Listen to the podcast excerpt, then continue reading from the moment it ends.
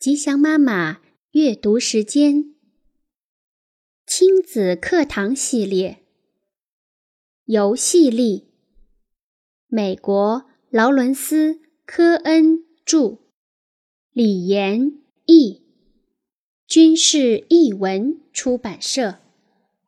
第二章：加入孩子的世界，调到孩子的频道。一九五二年，一群科学家为了研究灵长类动物的行为，在一块日本猕猴的栖息地进行了仔细观察。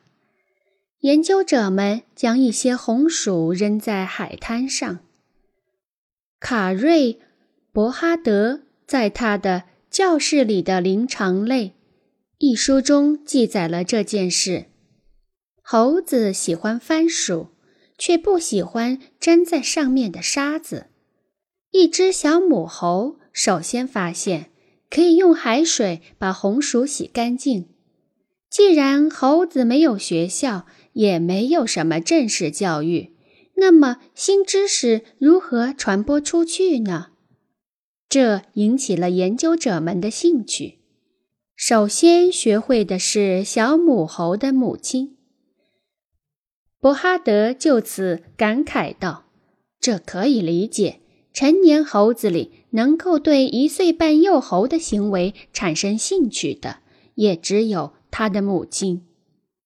小猴的妈妈又把这个知识传给了小猴的哥哥姐姐，因为他们时刻都注意着自己妈妈在做什么。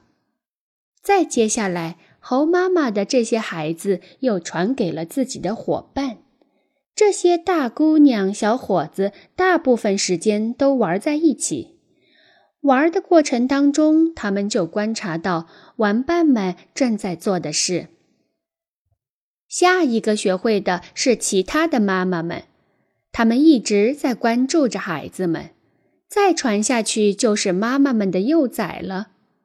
最后，在整个栖息地，其他猴子都学会了这个新知识。除了十三只成年公猴，令人惊讶吧？伯哈德说：“成年公猴对于新知识并没有原则性的抵触，他们只是没注意到正在发生的事会对自己的生活产生影响。他们有更重要的事情要去解决，因此也就只能啃那穿着袈裟的红薯。”这个故事作为寓言来说明成人对准频率关注孩子的重要性。我们常常不认真关注孩子，尤其是在他们不再需要我们一直照料之后。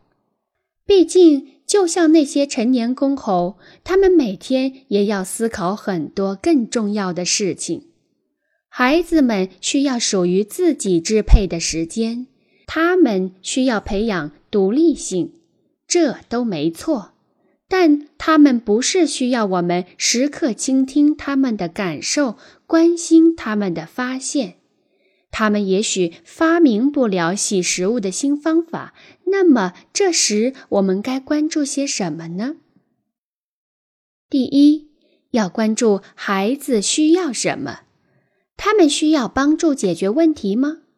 他们表现出的行为像是脑子进了水一样，但这是因为太饿还是太累？两个孩子需要分开独处一下吗？他们需要到外头尽情喊一下、玩一下吗？也许他们需要更多一些的关注。每当有大人说孩子做这做那，只是想引起大人注意而已。我都会觉得惊讶。那些需要被注意的孩子想尽办法来获得注意，这不是很自然吗？为什么不给他们呢？人类的孩子如果受到忽略，后果远比忽略洗红薯的小猴严重的多。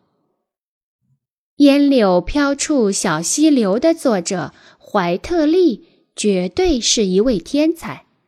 但是他的父母除了骂他之外，从未注意过他。于是他对自然事物惊人的观察力被掩埋了数十年。我的朋友罗拉，一位单身母亲，和他十岁的儿子大卫玩了好几年的岩浆游戏。他们会站在床上，假装地板上都是炽热的岩浆，自己必须站在床上才安全。他说：“有时我们会解救对方，有时我们会把对方推挤下去，而他们运用这个游戏来传达生活中的重要议题：失败、危险、解救或者攻击。他们不用多想，就可以依据当时的情绪来调整游戏方式。这就是对准频率。”有些科幻小说会提到一种宇宙翻译机，可以将各种语言飞速翻译成自己的母语。对于亲子间对准频率，翻译机是一个很好的概念。父母需要的翻译机是要把孩子恼人的语言或找麻烦的行为，在大脑里转换成更有意义的语言。在游戏力亲子方式中。如果你能把所见所闻都能翻译成亲密或孤寂、自信或无力，那么将会非常有用。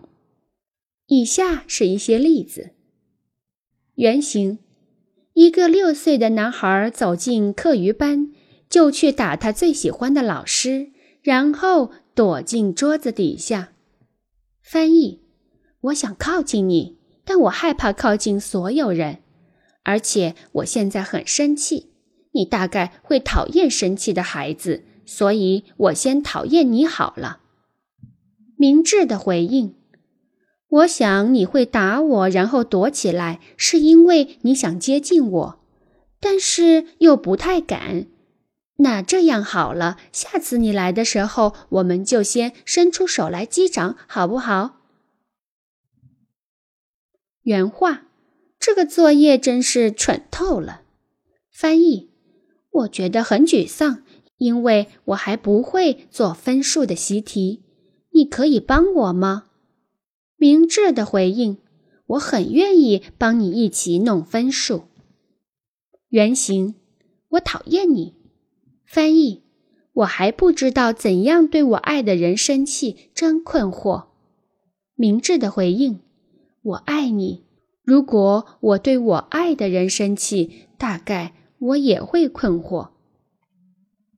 当孩子的行为不合常理时，我们就需要试着用这样的方式进行翻译。在一个课余辅导老师的研习班上，弗兰克跟我讲了一个令人困扰的问题：他有一只假眼。而每当孩子问他时，他都根据他们不同的年龄层来做不同的回答，告诉他们假眼是怎么来的。可是孩子们总会一问再问，一开始他会耐心回答，久而久之，他逐渐怀疑孩子是否带有恶意。但我在猜测，孩子们听到他真诚地分享自己的故事时。可能感觉自己与他之间产生了深刻的连结，而孩子想重温这种感觉，特别是孩子们比较习惯说“我还要”，而不是“我们来做点别的吧”，所以便要求他重复诉说他的故事。原话：“你的眼睛怎么了？”已经是第四次问了。翻译一。嗨，弗兰克，记得上个月你分享有关你眼睛的事吗？当你用轻松而诚恳的方式回答我时，我觉得你好棒，因为你并不只是告诉我这不关我的事而已。我觉得你是一位可以亲近的人。明智的回应，我已经说过好几次了。我们一起来做一些其他好玩的事吧。翻译二。我有各种担忧和恐惧，我很怕听到有人生病或是受伤，不管是自己还是我在乎的人。可是又很难开口谈论这些感觉。我不喜欢害怕的感觉，我也不希望有人觉得这些担心都是多余的。所以，与其直接谈论我的感受，不如再问你一次：你的眼睛怎么了？因为当你谈到你的假眼时，我可以感觉到你既放松又冷静。体贴的回应。我知道你对我的眼睛很感兴趣，但是你一直问，我猜你一定有其他我们没有谈过的问题或是想法吧。对准情绪频率来关注孩子，并不表示我们要过问孩子生活中的每一个细节。反之，我们可以先说一件自己今天发生的事。然后，孩子可能会以一个自己的故事来回应，包括我自己在内。成人们常犯的一个错误，便是孩子在说无关紧要、无意义的事，或者不断重复时，我们横加打断，然后我们又期望他们说出我们想知道的事，这很不公平。即使孩子说的事似乎不重要。听上去很蠢，我们仍然必须耐心倾听。这一点很好理解，因为他们首先想确定我们是否认真在听，会不会打断或责骂他们，然后才决定告诉我们一些重要的事情。我们所有人都渴望的内心连结被套上了枷锁，而这枷锁则是身为父母或老师。的责任与事物，但无论如何，人与人之间的关系总是会在连结、断裂和重建连结三种状态之间不断演化改变着。游戏力可以帮助我们在这些急剧的改变中把握方向。加入孩子的游戏，我们就可以打开通往孩子内心的那扇门，从而与他们心心相连。